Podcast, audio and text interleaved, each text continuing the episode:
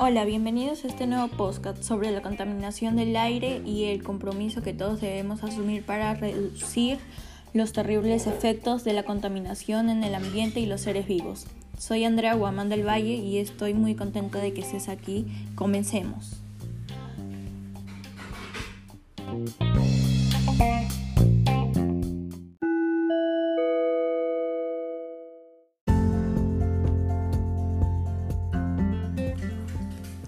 La contaminación ambiental es uno de los problemas que más aqueja a nuestra sociedad en los últimos tiempos.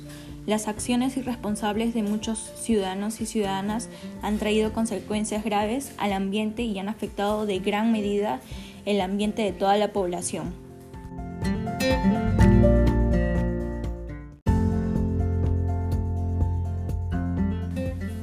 Pero ¿cuáles son las fuentes de la contaminación?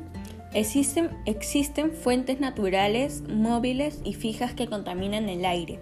En las fuentes naturales tenemos a los gases que emiten los volcanes y los manantiales de aguas sulfurosas, mientras que las del origen humano son las fuentes que emiten las fogatas y las industrias y fuentes móviles que tienen su origen en los gases que emiten los camiones, aviones, autos u otro tipo de transporte no alternativo.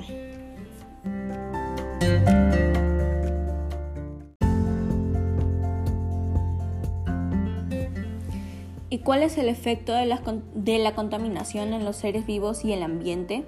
En las fuentes fijas, sus gases contaminantes debilitan la capa de ozono y entre estos contaminantes se encuentran los clorofluorocarbonos, que al llegar a la atmósfera se rompen y generan monóxido de cloro, que al reaccionar con el ozono, la capa de ozono no puede filtrar los rayos ultravioleta que ingresan a la Tierra.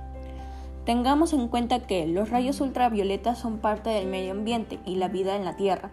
No obstante, su ingreso excesivo a la superficie terrestre pone en peligro la vida de los seres vivos.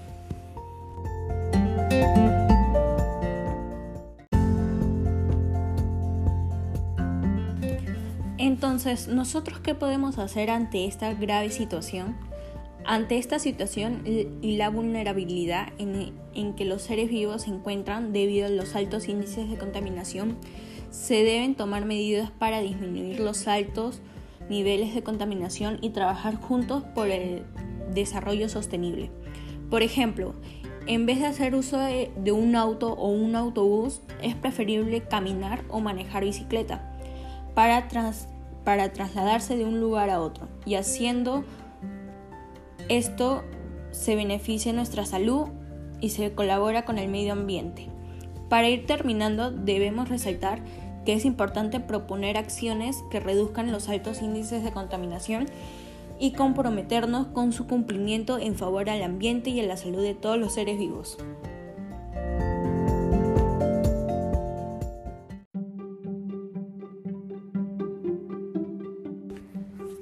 ¿Y tú qué actividades estás realizando en favor del medio ambiente? Respondemos en los comentarios, te estaremos leyendo.